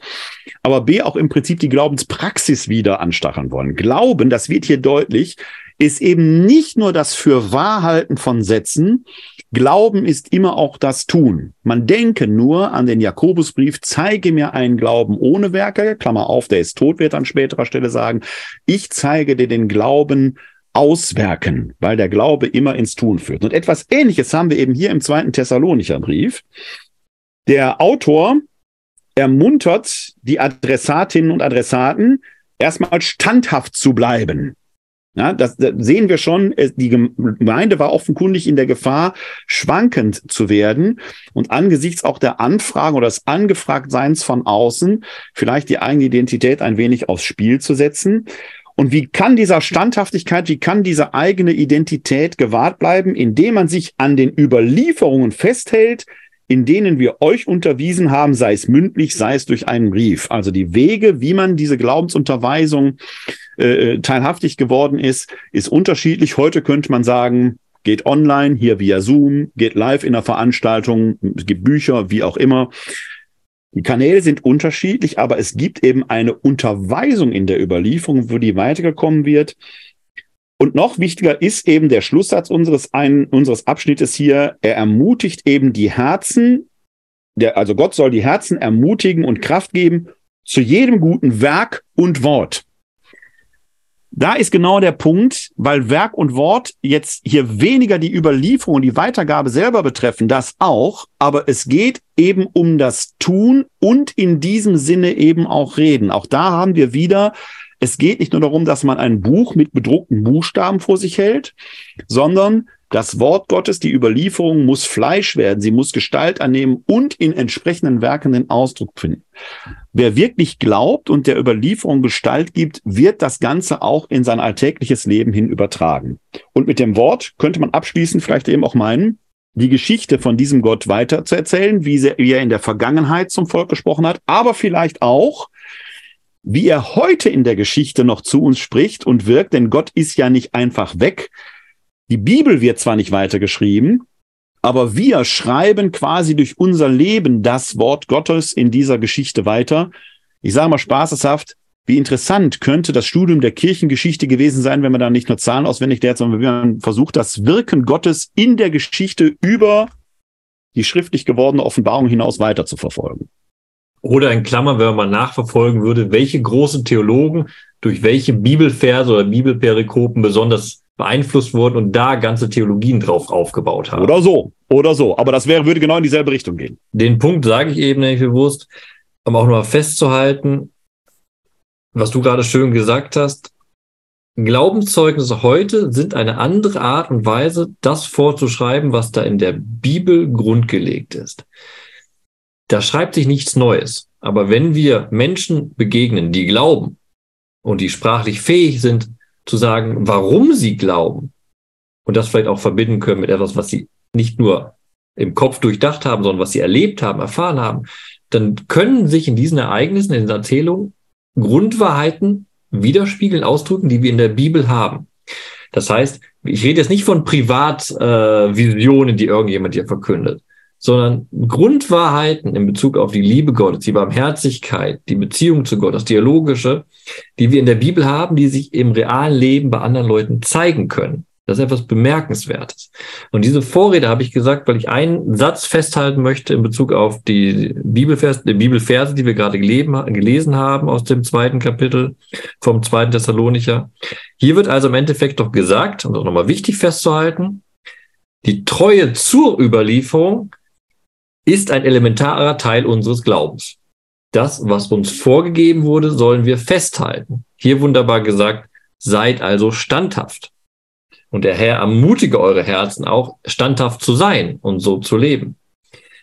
Diese Überlieferung ist aber genau nochmal das, was wird da überliefert? Es sind die Worte des Herrn, sein Grundelement. Und jetzt dieses Standhaftsein ist das genau der Aspekt, den du gesagt hast, den ich jetzt sagen will. Wir können komplett aus dem Bibeltext rausspringen und doch nochmal genau gucken. Diese Bibelverse, diese theologischen Wahrheiten, die wir da haben, das, was uns da überliefert wurde zwischen zwei äh, Buchdeckeln, hat null Relevanz, wenn Menschen nicht glauben, dass sie das in ihrem Leben erfahren. Wenn ich irgendwo in der Bibel aufschlage und lese, ja, Gott sagt, er liebt die Menschen. Das hat null Relevanz, wirklich null Relevanz. Ich kann es in Katechismus reinschreiben, ich kann es in eine Verlautbarung vom apostolischen Stuhl reinschreiben, es hat null Relevanz, wenn ich nicht einer Person begegne, die sagt, ja, so ist das.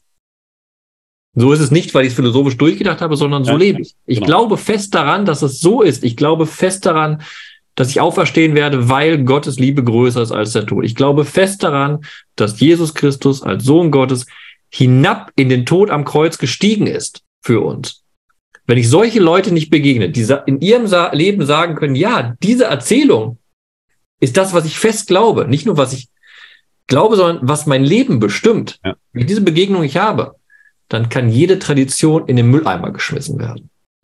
Ja, und das zeigt sich oft eben auch im Kleinen. Mir sind gerade aus der jüngeren Vergangenheit, aus meiner pastoralen Praxis, da einige Beispiele zu, selber zuteil geworden, wo ich zweifelsohne nur als Vermittler tätig war.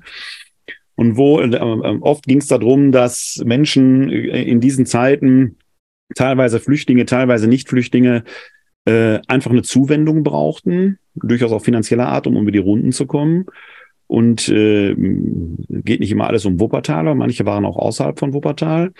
Es in manchen Fällen tatsächlich völlig unbürokratisch gelang, weil der Mensch im Mittelpunkt stand, dem musste jetzt geholfen werden. Und in anderen Fällen wird geprüft und gemacht oder man meldet sich gar nicht wo ich mich dann auch frage, Leute, was macht ihr da? Was ist mit unserer Botschaft? Was heißt das, wenn ihr dem, was ihr dem geringsten meiner Brüder getan habt, habt ihr mir getan? Wie ernst nehmen wir das? Ne? Ich erlebe beides. Ich erlebe diese Leute, diese äh, auch Seelsorgerinnen und Seelsorger, die das Herz, wo ich sage, die haben das Herz am rechten Fleck, die fragen nicht lang, die gehen erstmal hin und helfen, wie der barmherzige Samariter von mir aus.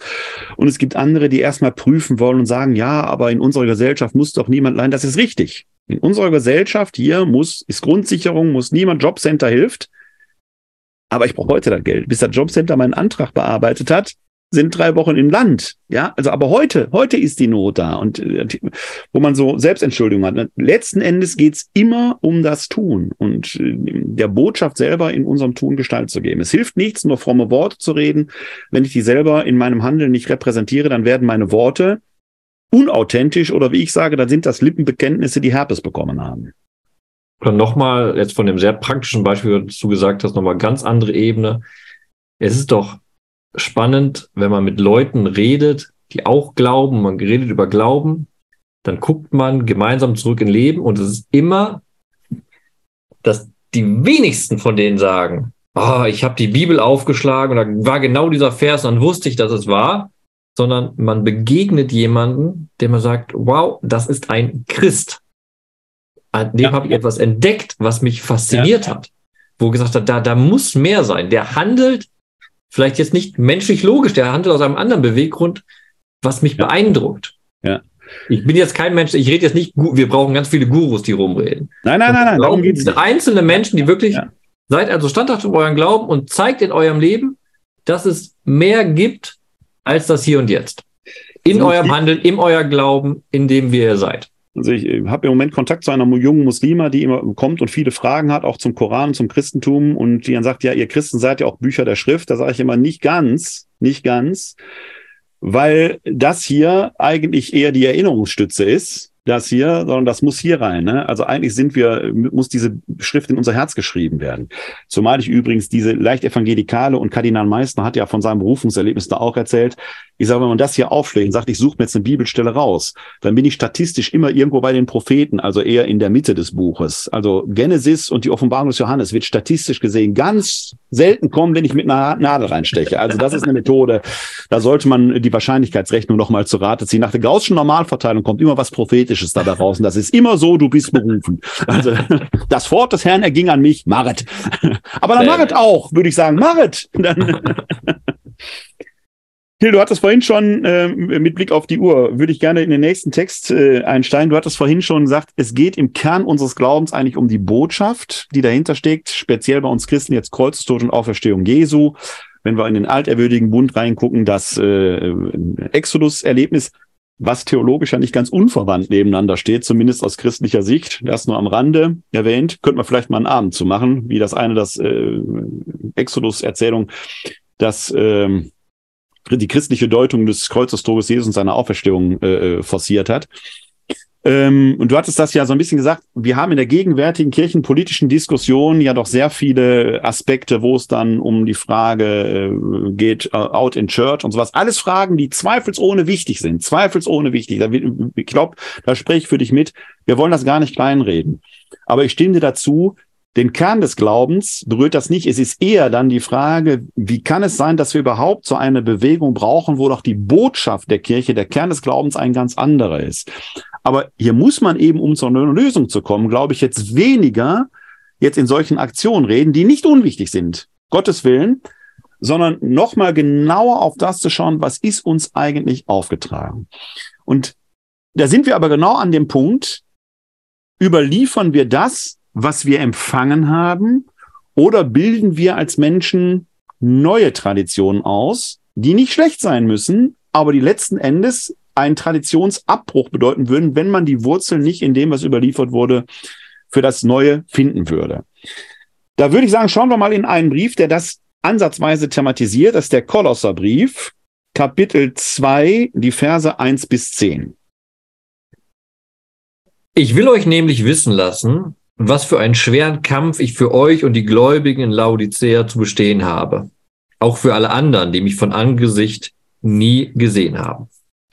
Dadurch sollen sie getröstet werden, verbunden in der Liebe, um die tiefe und reiche, reiche Einsicht zu erlangen und das Geheimnis Gottes zu erkennen, das Christus ist. In ihm sind alle Schätze der Weisheit und Erkenntnis verborgen. Das sage ich euch, damit euch niemand durch Überredungskünste täuscht.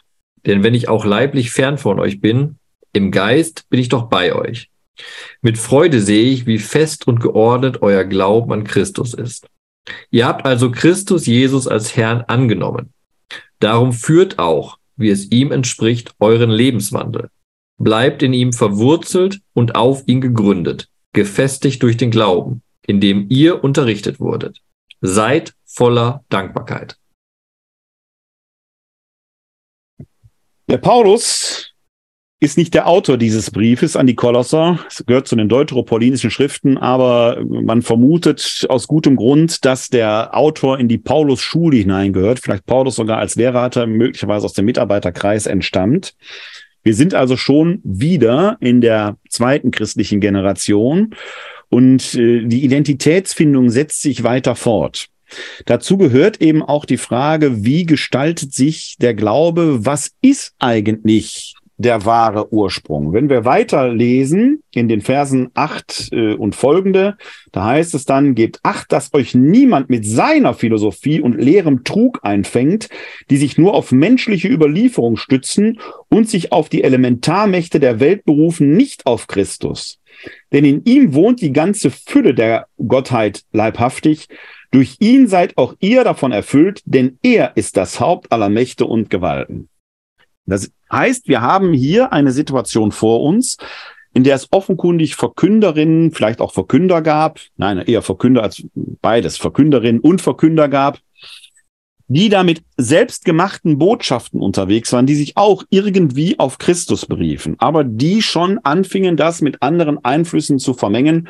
Wir wissen ja zeitgenössisch in Teilen, die das gesamte frühe Christen bewegten, da gab es solche Sachen wie die Gnosis, eine sehr populäre Weltanschauung damals mit einem starken Dualismus. Teilweise kommt die heute auch in esoterischen Bewegungen wieder auf kann man alles irgendwie mit dem Christentum verquicken, aber dann verfälscht sich das. Aber manches ist einfach auch charmant, weil einfacher zu glauben. Wenn man sich aus allem das Schönste heraussucht, was mir gerade hilft und passt, mache ich mir meine eigene Religion.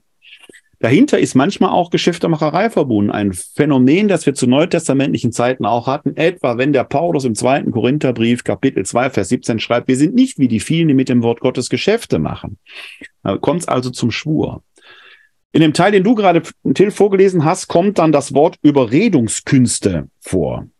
Ich kann natürlich die Botschaft so einschmeichelnd verkünden, dass ich mein Gegenüber auf meine Seite ziehen möchte, also überreden möchte. Das alles gibt der Traditionsbegriff des Paulus, ich habe euch überliefert, was ich empfangen habe, so nicht her. Da geht es schon mal um eine Treue zu dem, was überliefert werden soll.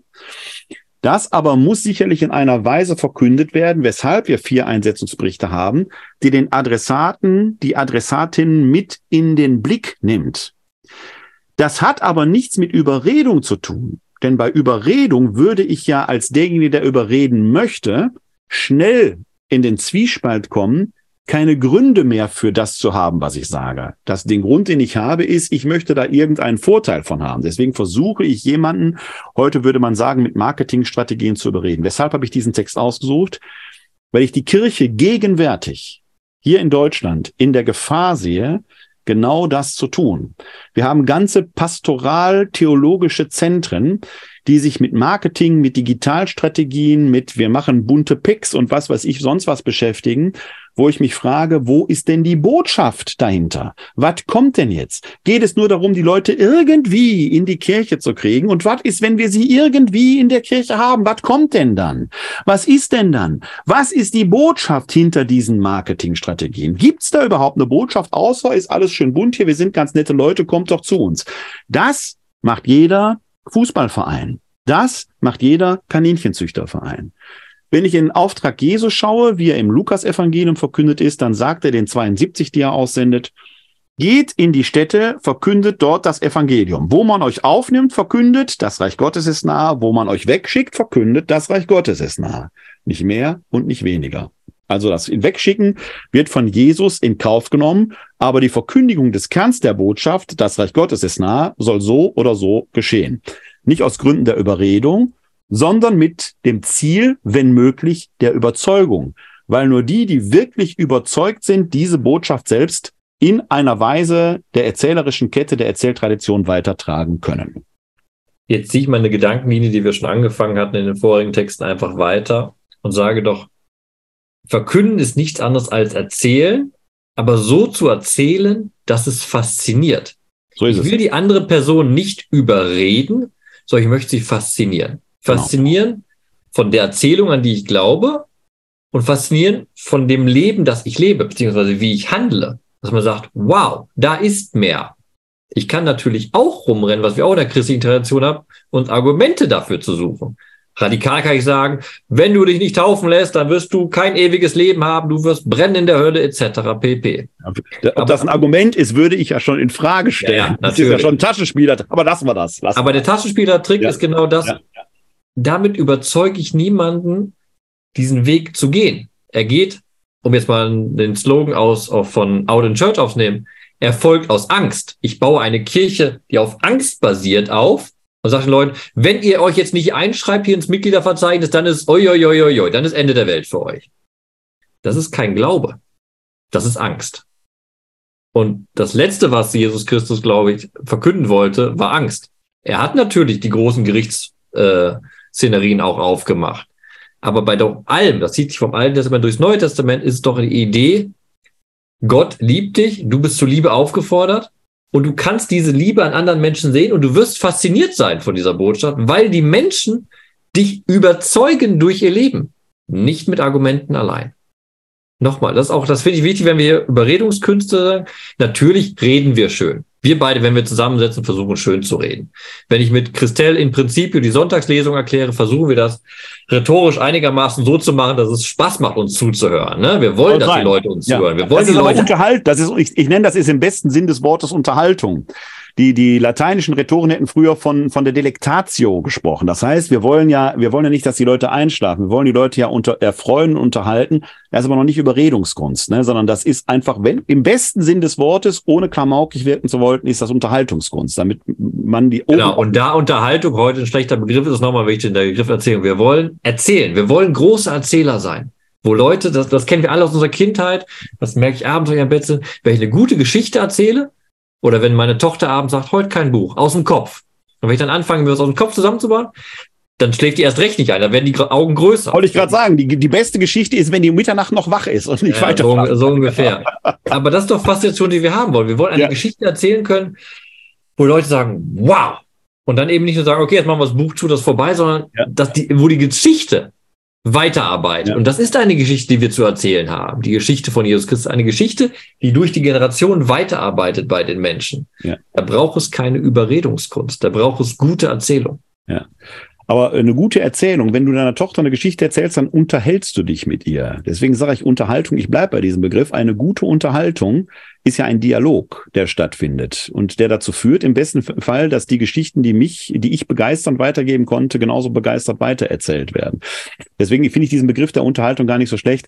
Ich sage immer, wenn man sich so eine, äh, so eine ähm, Spannungskurve der Eucharistiefeier anschaut, dann ist ja der Höhepunkt in der Wortgottesfeier ist äh, die Verkündigung des Evangeliums.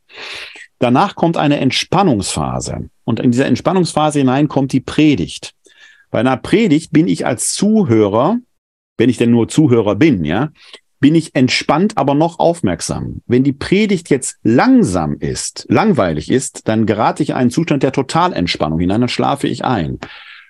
Ist die Predigt eine Unterhaltung, was ja das Wort Homilie im Wortsinn bedeutet, ist die Predigt eine Unterhaltung, bin ich aufmerksam dabei, weil selbst wenn ich nicht verbal zurückantworte, ich doch in einem inneren Dialog mit dem Prediger bin. Und deswegen finde ich diesen Begriff der Unterhaltung gar nicht so verkehrt, auch wenn er sehr schnell natürlich missbraucht werden kann und in diese äh, Klamauke-Geschichte hinein äh, gedeutet werden kann. Aber wenn man den tiefer denkt, merkt man, es geht eben nicht nur um Überredung, sondern es geht, wenn überhaupt, um Überzeugung. Und wenn ich überzeugt bin, kann ich etwas weiter erzählen. Ich habe die Botschaft zu meiner eigenen gemacht und kann sie deswegen auch weiter erzählen.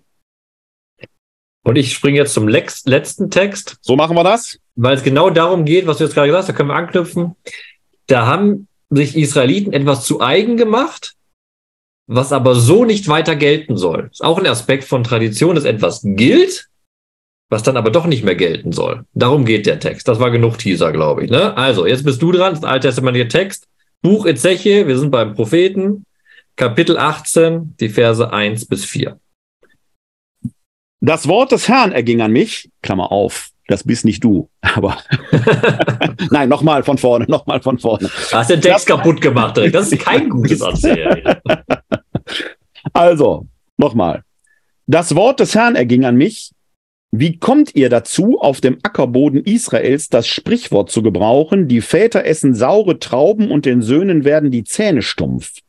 So wahr ich lebe, Spruch Gottes des Herrn, keiner von euch in Israel soll mehr dieses Sprichwort gebrauchen. Siehe, alle Menschenleben gehören mir.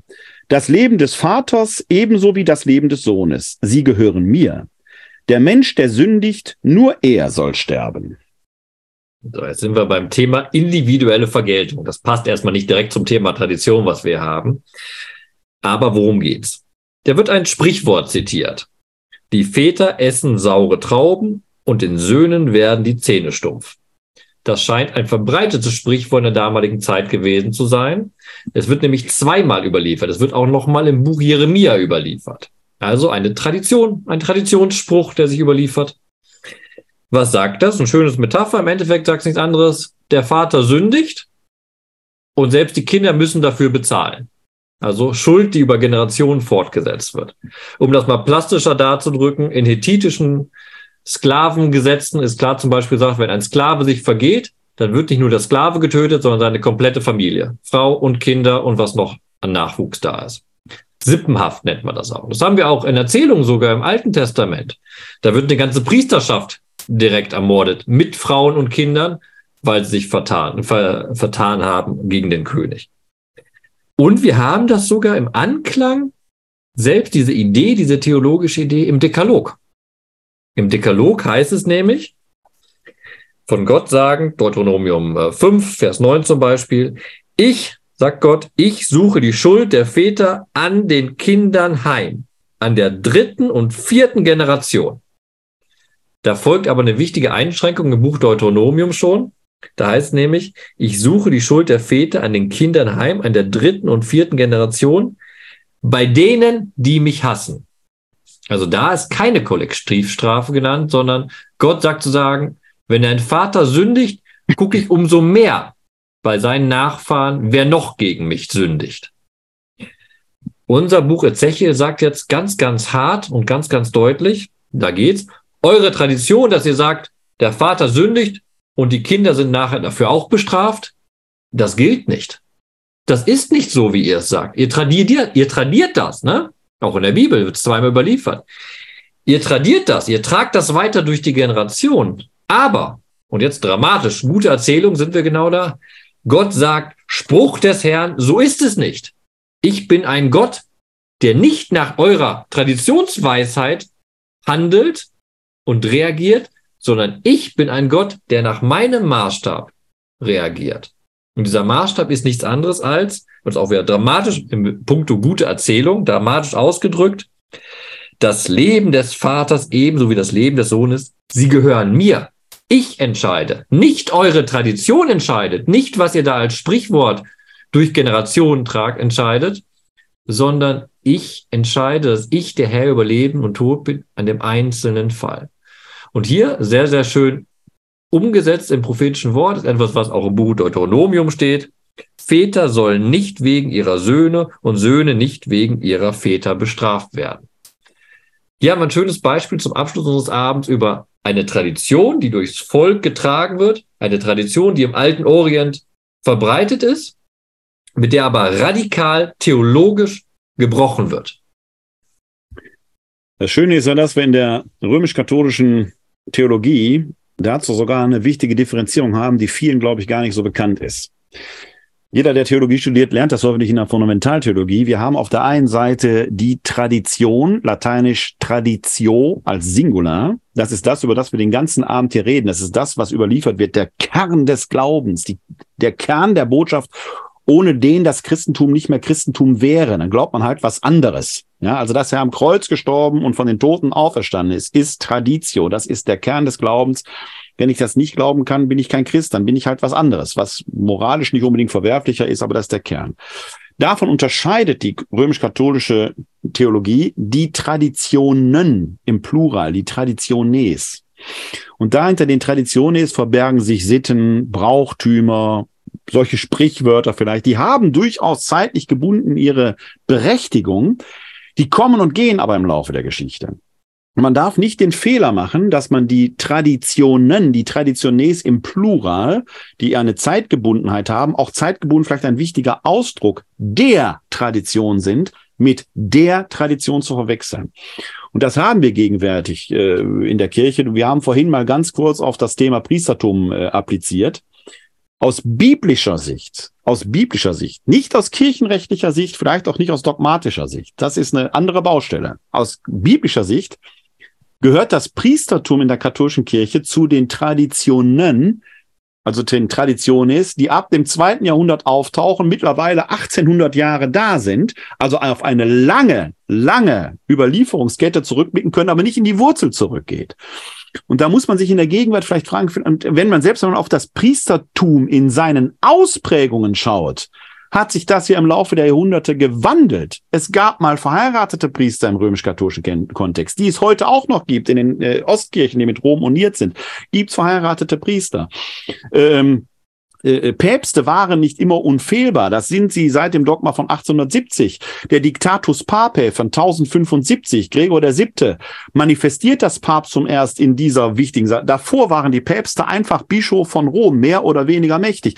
Man merkt also, wie in der Ausprägung der römisch-katholischen Kirche die Traditionen im Plural eine wichtige Funktion haben, aber letzten Endes immer auch zeitgebunden sind, damit veränderbar sind. Was nicht veränderbar ist, ist die Traditio, die wir eben empfangen und überliefern. Und vielleicht ist da ein wichtiger Punkt, ähm, deswegen bin ich sehr dankbar für diesen Text hier zum Schluss, äh, der auf den ersten Blick gar nicht so viel mit Tradition zu tun hat, auf den zweiten Blick aber genau in diesen Punkt vorstößt, sagt, Gott sagt hier, eure Traditionen, die menschlichen interessieren mich nicht.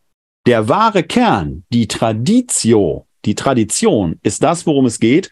Und letztendlich ist das Gottessache. Das heißt, bei allen kirchenpolitischen Diskussionen, überhaupt bei allen Diskussionen, die wir haben, müssen wir eigentlich immer in diesen selbstkritischen Rekurs hineingehen, Diskurs hineingehen und zu sagen, reden wir hier über den Kern oder reden wir, so heilig wir es auch schätzen mögen, über etwas, was irgendwann mal hinzugekommen ist, wo sich die Frage stellt, muss es heute noch genauso weitergetragen werden oder wäre es nicht an der Zeit, hier und da an der Schraube zu drehen? Und ich möchte einen ganz anderen Gedanken zum Abschluss noch hinzufügen, weil ich das unterschreibe, was du gerade gesagt hast. Da habe ich jetzt nichts hinzuzufügen. Das wäre ein klasse Schlusswort. Aber ich möchte noch kurz historisch kritisch etwas zu biblischen Texten sagen, genau an dem Beispiel, was wir hier besprechen.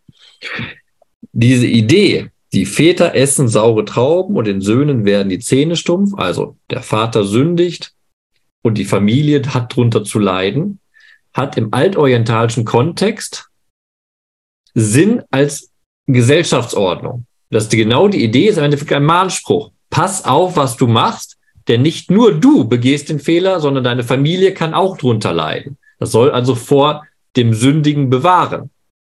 Nun, im Buch Ezechiel ist aber eine andere Situation eingetreten, treten. Eine andere, eine andere Adressatenkreis steht da. Alles muss neu geordnet werden. Ezechiel spielt, es spricht ins Exil hinein. Die Generation der Väter, das ist das theologische Denken im Alten Testament, hat durch ihr Handeln dazu geführt, dass Israel ins Exil gegangen ist. Die große Strafe war die Vernichtung des Tempels, war der Untergang des Königreiches. Und jetzt kommt aber die große theologische Befreiung sozusagen, die große theologische Leistung der Personen, die das Buch Ezechiel geschrieben haben und sagen, die Vätergeneration in dem Falle hat zum Exil geführt. Das heißt aber nicht, dass ihr, die Nachkommenschaft, jetzt auch verloren seid. Ihr steht weiterhin in der Liebe Gottes, beziehungsweise ihr steht im Fokus Gottes. Da zeigt sie auch, wenn wir es mal ganz wegschieben von Theologen Tradition, sondern nur von Situationen, dass hier Situation entscheidend ist für eine Sicht auf Tradition in den biblischen Schriften selbst. Wir können also festhalten und äh, ich habe im Vorfeld mit dem Christoph Schönbach, den Sie hier nicht sehen, weil der im Hintergrund die Regie macht, die Wette abgeschlossen. Die habe ich ja schon gewonnen, Christoph. Ich sage den Satz jetzt nochmal. Tradition ist die Weitergabe des Feuers und nicht die Behütung der Asche. Dem kann ich hier nämlich zustimmen nach unserer Diskussion. Dieses Feuer zu entfachen, begeistert die Botschaft weiterzugeben vom nahen Reich Gottes. Das ist eigentlich die Aufgabe, die wir alle haben. Und weil wir hier noch eine Sprache in der Kommentarspalte halten, wer macht uns dazu sprachfähig? Das war ein Punkt, den wir vorhin hatten. Ein wenig versuchen, der Till in Jerusalem und ich in Wuppertal das zu machen, ihn da ein wenig mit auf den Weg zu geben, selbst sprachfähig zu werden. Denn eins kann man uns beiden, glaube ich, nicht abstreiten, dass wir beide versuchen, mit Begeisterung äh, diese äh, Veranstaltung hier äh, und unsere Diskussion zu führen.